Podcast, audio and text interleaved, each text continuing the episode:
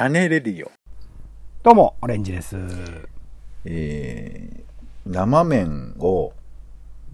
いっぱい買いすぎまして、最近はいよいよあの、ラーメンサラダを始めております。ポンです。世の中全部歌にしよう種ラジよろしくお願いします。よよろしくお願いいたします。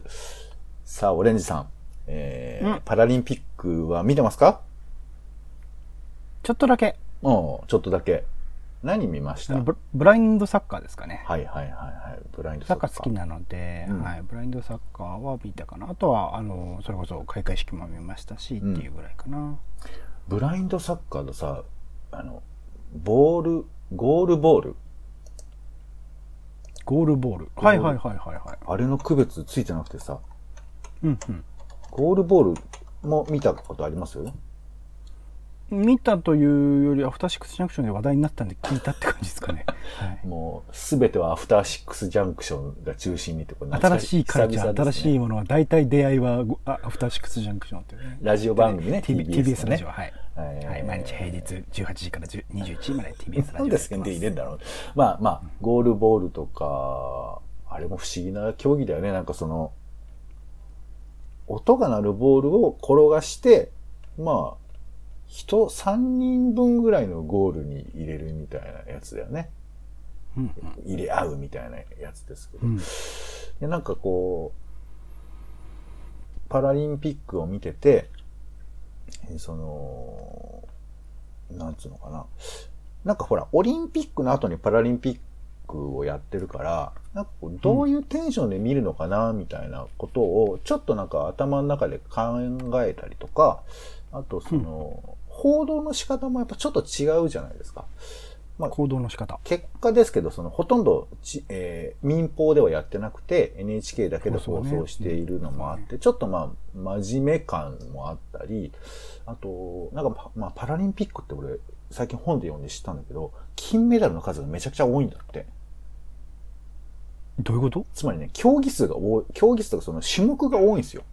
コースがすごく多いから。だから、ほら、同じ、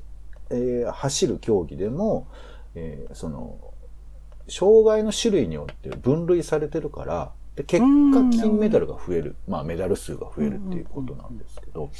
だからその、そう、どういう風な障害を持ってるかっていうことを結構 NHK とか見てて、丁寧に解説してたりするらしいんですよ。で、なんかまあそれについてね、その、まあ、ネガティブな話だけじゃなくて、どういうところが強い、まあいわゆるアスリートとしての、なんか、ストロングポイントをもっと語った方がいいんじゃないか、みたいな議論もあったりするんですけど、なんか、まあ、ただどっちにしても、こう、まあ、俗に言う障害と言われる言葉とか、まあ、多様な人たちとなんか世の中作っていくっていうふうな議論が、やっぱパラリンピック見てると、まあ、本当いろんな観点で感じるなとまあ思ったりはするんです。だからこれやっぱりパラリンピックじゃないと、だからこれぐらいアピールするものがやっぱり世の中にあんまりなかったり、まあ僕がそういうことに距離を取ってるんだなって思ったりはしたんですが、さて今回は、えーイベントリポートということで、えーはいはい。もう終わってしまったんですけど、えー SDGs× アーツ展ということで、17の的のもとには芸術があるというですね、東京芸術大学の大学美術館でやってた展示のイベントと、あとね、これまだちょっとやってるかもしれないですけど、ポコラート世界展、偶然と必然とという、これね、タイトルが、障害のある人ない人、アーティストの生の表現を世界に放つという、まあなんかそういう感じのタイトルのイベントですね。にちょっと行ってきた話をしたいなと思ってまして。で、まあ両方とも、まあなんていうかな、この社会、うんなんていうの、芸術単体でではなくて、それと社会とまあ結びつけたような展示だと思うんですけど、まあそれを見てきた話なんですよ。はい。うんで、一つ目の、えーこの SDGs とアーツ展ですね。17の的の元には芸術があるという本なんですけど、えーこれまあ無料の展示だったんですけど、えーあれですね、えーと、日々の勝彦さんが、えーやってる I love you プロジェクトというまあ企画があって、で、そこに、の一環でやってるそうなんですけど、まあ、展示自体はね、結構面白くて、何かっていうと、一個一個その、なんか、まあ、企画って感じなのかな、どっちかというと。えっ、ー、とね、例えば、えー、なんか日常のちょっとした、えー、悩み？あの、えー、これはね、だから、なんていうかな。えー、こう、悩みがすごく抱えすぎちゃうと、えー、なんか学校に行かなくなっちゃうとか、生活が難しくなっちゃうみたいな話があるけど、もっともっとちっちゃい悩み事をいっぱい語れる、普段から語れるようになったらいいんじゃないかな、みたいな話を、のもとに、なんかちっちゃい悩みをとにかくヒアリングしまくって、で、それをまあ一つの映像にまとめるみたいなのが展示としてはあったりしたんですけど、な、何？なんかあの、程度で言うと、えー、お菓子の蓋が開きづらいみたいな、レールとか、えー、うんうん、あと、えー、横断歩道を渡ろうとしたらすぐに信号が赤になるとか、なんかそそういうちょっとしたない、だから、ぼやきというか愚痴みたいな程度の話から、まあ、ちょっと強めの、えー、これ叱られそうだから相談できないみたいな、そういう本当に、まあ、レベルのち低いといえば低いような悩みが、まあ、映像でずっと出てきてて、なこういうテンションのことをまとめるって面白いなぁなんてちょっと思ったりとか。あとね、まあ、全然違うやつで、えー、なんか中国で、えー、まあ、一人っ子政策が長く続いてたから、女の子が生まれたら、まあ、それは堕胎するっていうか、中絶とかもまあ含めでなんか、育てない時代もあって。で、その、体となった子供を、なんか捨てる場所みたいなのがあって、で、その場所を模した、なんか風船みたいなのが展示としてはあったりしたんですけど、まあ、あの、SDGs っていうその17の目的に、まあ、沿った、まあ、こう男女平等みたいなこととかいうふうな話に近しいものだったりするんだと思いますけど、まあ、というのがあったりとか、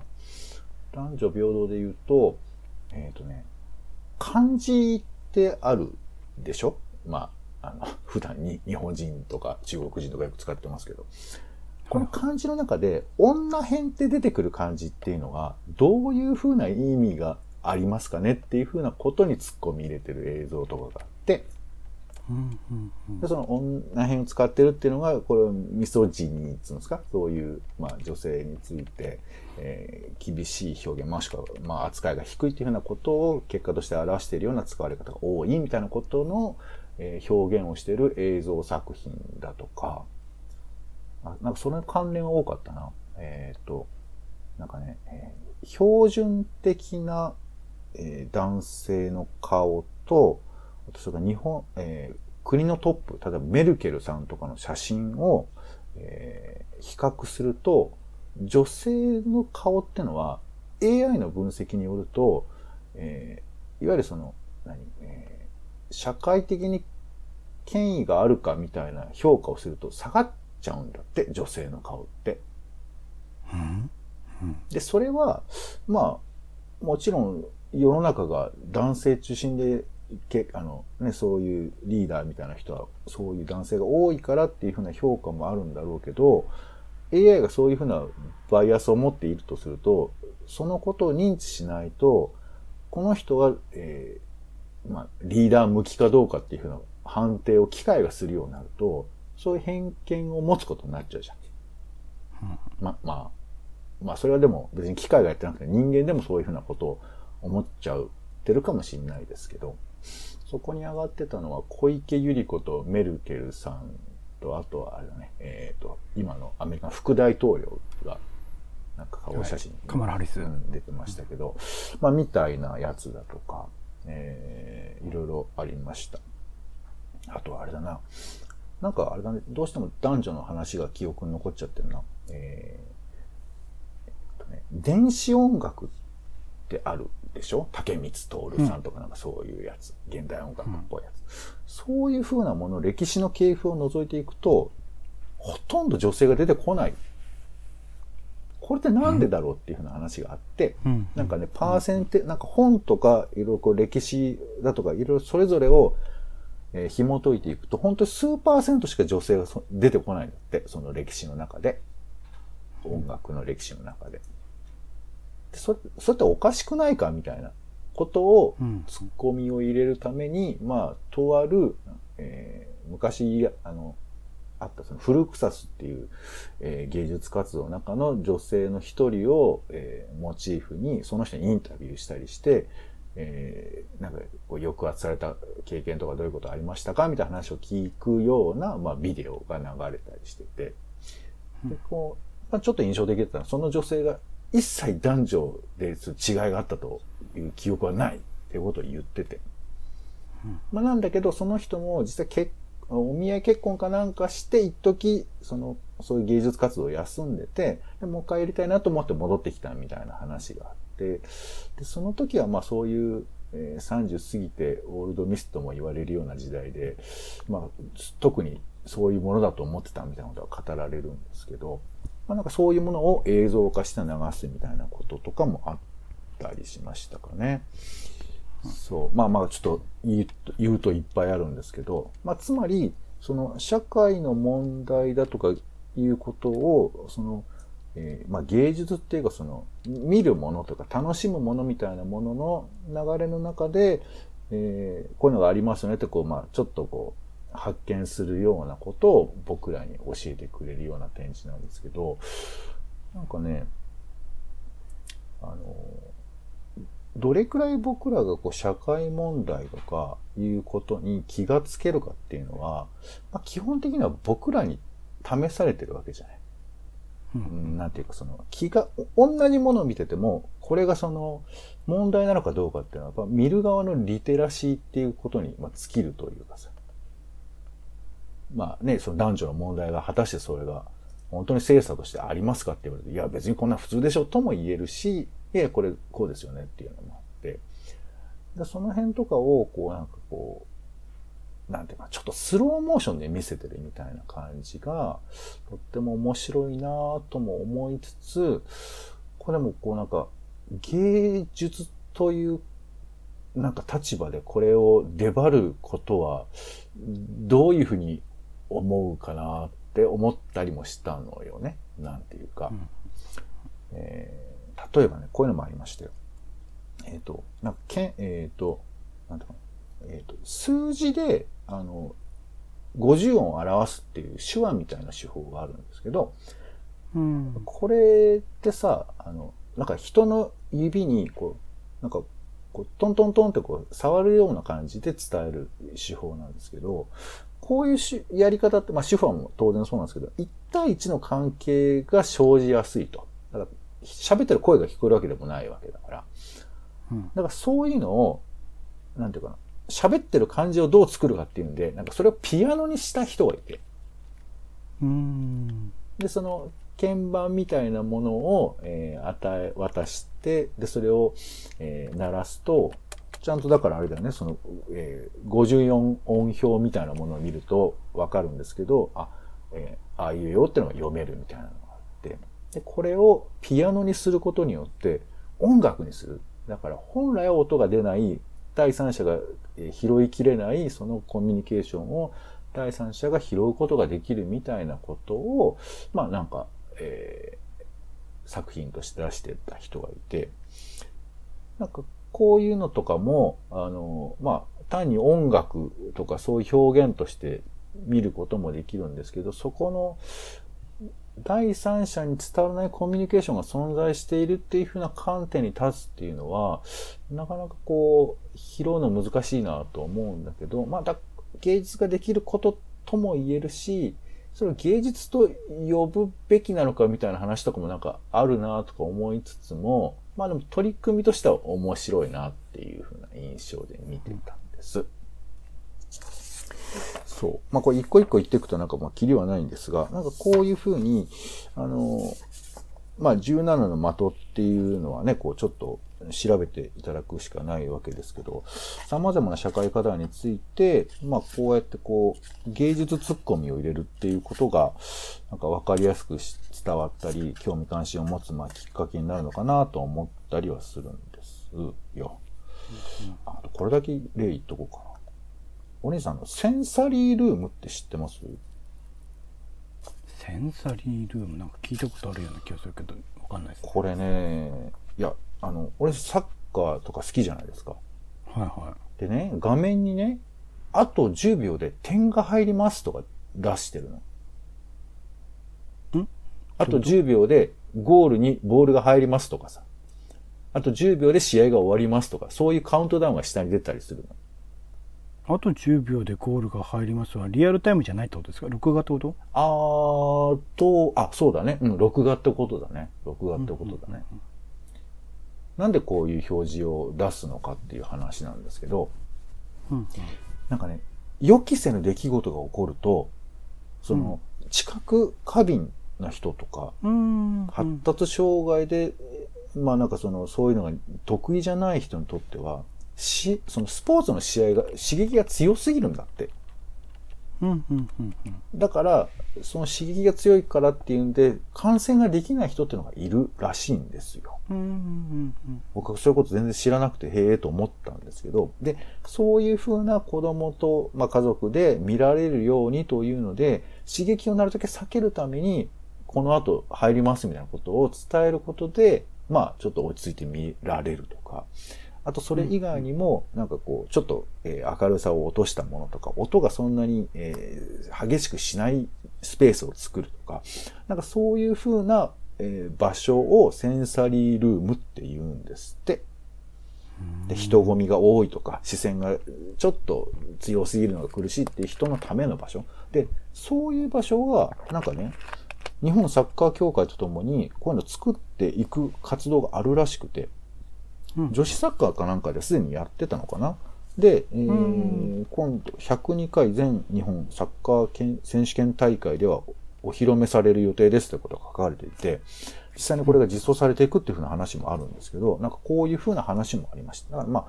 これはだから本当にリアルで使われるから、まあ、その取り組みっていうよりかは、あのお試しっていうよりかは実際の取り組みとしてのものだったりするんですけど、まあなんかそんな感じで、こう、社会の課題を、まあ、可視化して解決していくっていうようなことにまで踏み入れるような展示が様々紹介されてたので、あ、これは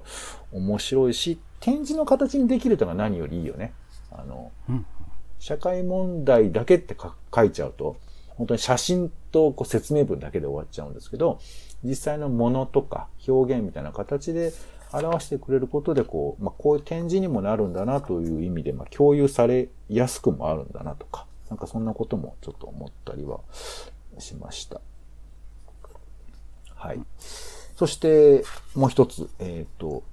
ポコラアート世界展、偶然と必然とという展示でして、でこちらは、えーアーツ千代田で行う、3331ですね、で行われていたもので、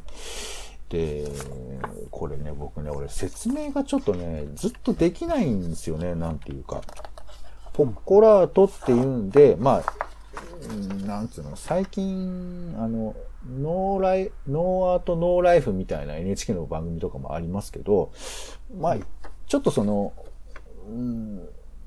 障害のある人というのかな？そういう人がアーティストと言って、していて、なんていうかこう、ちょっとこう、強い執着みたいなものの中で、えーこだわりの中でものづくりをしていくみたいなことがあったりします。アウトサイダーアートとかね、そういう言い方ありますけど、なんかそういう人たちの紹介なのかなと思ったりしたんだけど、でも、障害がない人も出てくるんですよ、これ作品としては。うん。だから、無論見てて、いや、そういうくくり方もなんか乱暴だなとも思ったりもするから、うん多分妥当なんだろうけど、でもこう見てて、まあ本当に直感的に言うんですけど、めちゃくちゃ面白かったんですよ。うん。うんまあ、極端に言うともう普通のなんか、あの、現代アートのアーティストなんかより全然魅力的っていうか、見応えもあるし、なんかパワーをすごい感じる作品だだったんですけど、これをどうやって集めたんだろうっていうのが全くわからないっていうか、こう、なんか説明がしようがないみたいなところが僕あって、そのことをなんか聞きたいよなぁなんて思うんです。あの、説明文読んでも、なんかこう、私から宇宙へ、宇宙から私へって、もう見出しからさっぱり俺は意味がわからないんですけど、ただなんか一個一個の作品はめちゃくちゃ魅力的で、まあ、例えばわかりやすいのだと、なんかあの、割り箸をね、使った割り箸を、なんかこう、なんかゴミ箱に差し込んでた人がいて、で、これがなんかこう、必要に差し込み続けてて、もうその差し込んだ後が、なんかこう、なんつうのかな、こう、もう一つの彫刻っていうかその、なんかこう、もう本当に何万本とうわーっと差し込まれた 割り箸のえ一体みたいなものがあって、で、それをもう遠目で見るともう作品にしか見えないんですよ。なんていうか。情念みたいなものという。ただその、どういう風な理屈で作ってるかっていうと、例えばその現代アートみたいに、なんかこう、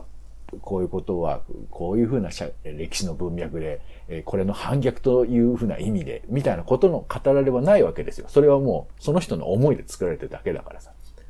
うんなんかそういう、ななんていうのかな、その、多分個人の生活とか、あの、まあ、多くの方はですね、その、えー、なんとかの希望の森とかそういう、なんか施設の方が結構多かったりはするんですけど、ほとんどの作品っていうのはそういうふうになんていうかこう、えー、アート活動として見せるためのものというよりかは、もうその人が作らざるを得なかったっていう風な形で作られてる作品がほとんどで、なんですけど、これがまあ、なんていうか、もう解説とかいらないぐらい全部面白いですよ、なんか。うん、えー、なんだ、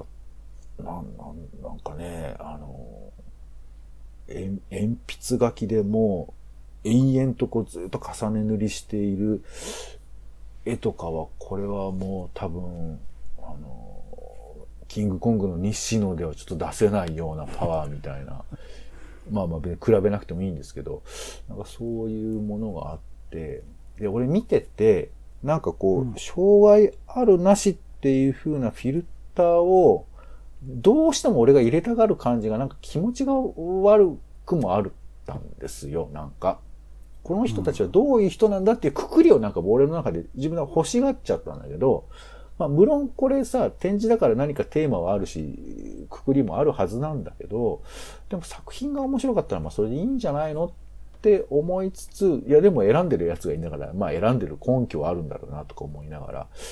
まあでも、その、なんていうか、すごいパワーみたいなものとか、なんか、形の面白さとかね、色の使い方の面白さとか、なんかそういうことに全然こう戻っていくことができる展示だなと思って、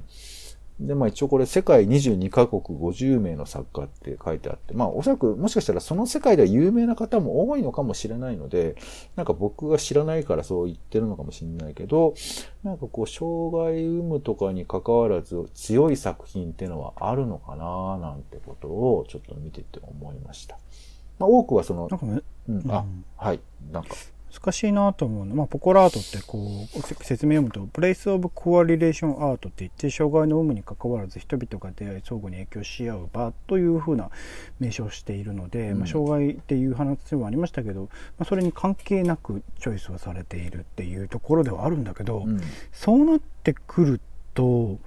なんかああらゆるアート作品というかあらゆる芸術がこれの対象範囲になってきた時に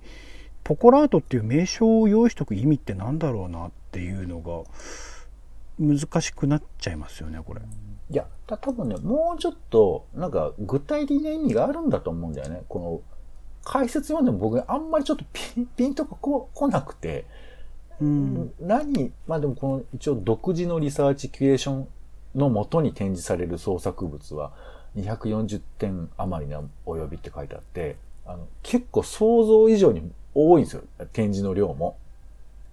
だから多分何らか選んでいるはずだし、これが面白いんだってこと、なんか調べている根拠があるはずだから、だってこれね、じゃあこの中に奈良義朝がいるかって言うとそういうことじゃないじゃん。うん。でまあ、まあ、入ってないんですけど、そういう有名な人と言われる人、それをそうなんですよ。選ぶ側の視点になんか、うん、いろんなものがあるなってそいうのはうそこがね、すごい聞きたいし。し、でも実際見たら、すごい面白いなって思っちゃうのね。なんていうかこうあ、理屈なしに。で、それが生きてる営みの中で誕生してるってことを見ると、なんていうかこう、この人がどういう人だったかっていう風なルーツを知ることすらもうもはや意味があるのだろうかっていうふうに思ったりもするんだけど、まあ、無論なんか説明書きもあるんですけどね。まあまあ、みたいな展示で、ちょっとこれ、かなりそそういう意味で言うと、僕は現代アートとは、うん、見方というか感じ方が違うくくりなのかなっていう感じがしますけどね。現代アートってどちらかというと、現実に起きている事象とか社会的な問題とかに対する、まあ、そそれ、その場合ばかりじゃないですけど、そういうものに対する作者のその考え方とか回答みたいなものが一応作品として現れている。それをある種読み解くっていうか、まあ、その読み解き方とか感じ方っていうのは多様だし、それぞれが見た人自由でいいんだけど、なんかそれが一応はあるっていう前提のもとに、そのう現代アート作品を見てる気がするんだけど、ポコラアートはなんかそうでもないような気がするんですよね。うんなんか、あの、でもちょっと、なんかうまく伝わ、僕が伝え伝えられてないと思うのは、なんかその、そういう人の作品を出しましたっていう感じになってないんですよ、なんか、見てて。で、あと逆に言うと俺は、その、現代アートのなんかいやらしさみたいなのもちょっと個人的には思ってて、なんかこう、まあまあ、ものによるけどね、どこまで見てるんだったんですよ。文脈性とか、あとなんか何にも説明しないでポンと飾ってあって、すごいっしょって感じとかを出されるのまあ、そういう、作品もあるって感じですね。現代アート全体っていうよりはね。そうなんかそういうノリに比べたら全然この見てるだけでパワーを僕は素人ながら感じることができたので、なんかその、で、多分、あの、この、まあ、なんていうの普通に生きてる人が作ったものだとしても、やっぱり社会の影響を受けてはいるじゃない。障害があ仮にある人だとしてもね。その小さい影響下の中で、まあ、残ったこの、う薄くこう何、ろ過してきて、残った小さい影響だけど確実にある共有物みたいなものが多分作品の中には現れているのかなと思うと、うんこれこそもしかしたらこう、自分でこういうものですとは語らないけど、世界を語っていることなのかなとも思ったり、いやでもこれはちょっと俺のやっぱり偏見なのかなとかちょっと思ったりとか、まあぐるぐるはするんですけど、なんかまあ、まあこれね見てもらうしかわかんないんですよね。なんか、うん、なんていうかね、こう、必要に同じ言葉というか、その、を書き続けたりだとか、なんか同じ窓枠みたいなところに、えー男女のちょっと生めかしい絵を描いてたりだとか、えーっと、解剖学っぽい人間の絵を、えー描き続けるとか、なんかね、ちょっとこう、まあ、説明できないんですけど、なんかその、そういう種類のものが、で、こういう種類のものって、なんかそういうアウトサイダーアートとして山下清的な感じなんでしょってくくられがちなんだけど、そうくくらない方がもしかしたら力あんのかなみたいなこととかも思ったりするのよね。やっぱりだから、その、ポコラアートっていう言葉から外れてった方が面白くなる可能性があるってことですかね。そう、だから難しいなと思う。でも、なんかね、そうじゃない、出せないっていうこともあったり、まあ、俺がこう、機会を得られなかったってこともあるのかなとも思ったりするんですけど、で、まあ、何が言いたいかというとですね、今回、まあ、その SDGs とアート、それから、まあ、えー偶然と必然とというふうな話二つして、で、その最近、まあね、あの、パラリンピックの話もありますけど、なんていうかこう、うん。こういうふうな社会課題というふうなものを、まあ、アートを使ってとか、えー覗き見するみたいなことあると思うんだけど、ななんつうのかな。多分パラリンピックも、本当はそういう装置だけであることはないっていうか、うーん。今、トラックが走ってますけど、えー、なんつうのかな。競技としての厚さみたいなものとかが、多分パラリンピックある、あるっていうか見てたらあるじゃん。み、見てると思うじゃない、なんか、その、いろいろ障害があるとか、ルールがどうとかってのはあるけど、シンプルに競技としてのパワーがあるなっていうのはあるんですけど、なんかこう、それを解説する言葉っていうのを、なんかもっともっと、新しくしていかないと、なんていうかこう、そういうくくりのものですっていう提出の仕方についこう勘違いしちゃうっていうか、だその SDGs もなんかいいこと言ってますみたいなくくりになってしまうと、なんかこう、人によっては距離を置きたくなったりもすると思うんですよ。なんか、はい、真面目な人が語ってることでしょみたいな感じになっちゃうと思うし、このポコラートって言い方をすることによって逆にこうテンション下がる人もいるなと思うんですけど、でも説明はいるじゃん、やっぱり。何にもなしってわけにもいかなくて。だそれをどれくらいこう、えー、なんていうか適切なものにしていくかっていうかこう、まあパラリンピックだったら競技のなんていうか特殊性みたいなものをきちっと伝えながらプロの解説みたいなのがあったらきっと面白いなと思ったりするんです。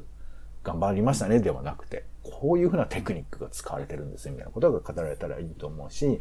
ポコラートも、なんかこう、煙に巻く感じは難しいんだけど、なんかもうちょっといい言葉遣いがないかなとか、SDGs アーツの方は、なんかこう、そういう意味では、あの、現実に結構立脚してるところがあるから、なんか、ここにヒントあんのかななんて思ったりしたんですけど、まあ普段僕らがこういうような社会課題みたいなものを身近な言葉遣いで語るときに、なんか急に真面目な顔して語るしかないところもあると思うんですよ、なんとなく。これフランクに自分の言葉で語れるようになったら、もうちょっとリアルな言葉遣いになるのかなって思ったり、まあ、そこまでつなげられるような話なのかなと、ちょっと見てて思ったという話ですね。はい。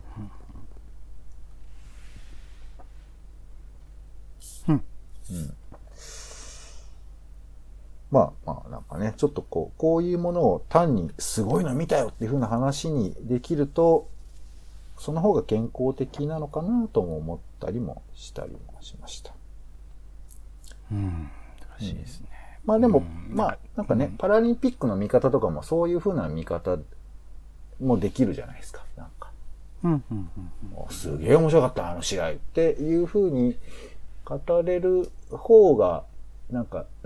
気分乗るのかなっていう。まあ、それが正解とは言わないけどね。なんかそういう。まあ、開会式は特にそそういう感じでしたけどね。本当です。え、え、あの、パフォーマンスとして素晴らしかった。というか、比較対象としてのオリンピック開会式、閉会式に比べて圧倒的に素晴らしかったですからね。うん、そうね。まあまあ、はい。なんかそんな感じでございました。うん。はい。ということで、うん、今回はイベントリポートで、えー、芸大でやっていた SDGs とアーツ、17の的にの元には芸術があると、えー、ポコラーと世界展、偶然と必然とという展示についてお話をさせていただきました。はい、えー、お相手は、えー、うん、なんか、ムードがむずいな。えー、頑張ります。ポンと。アレンジでした。種ラジ、また。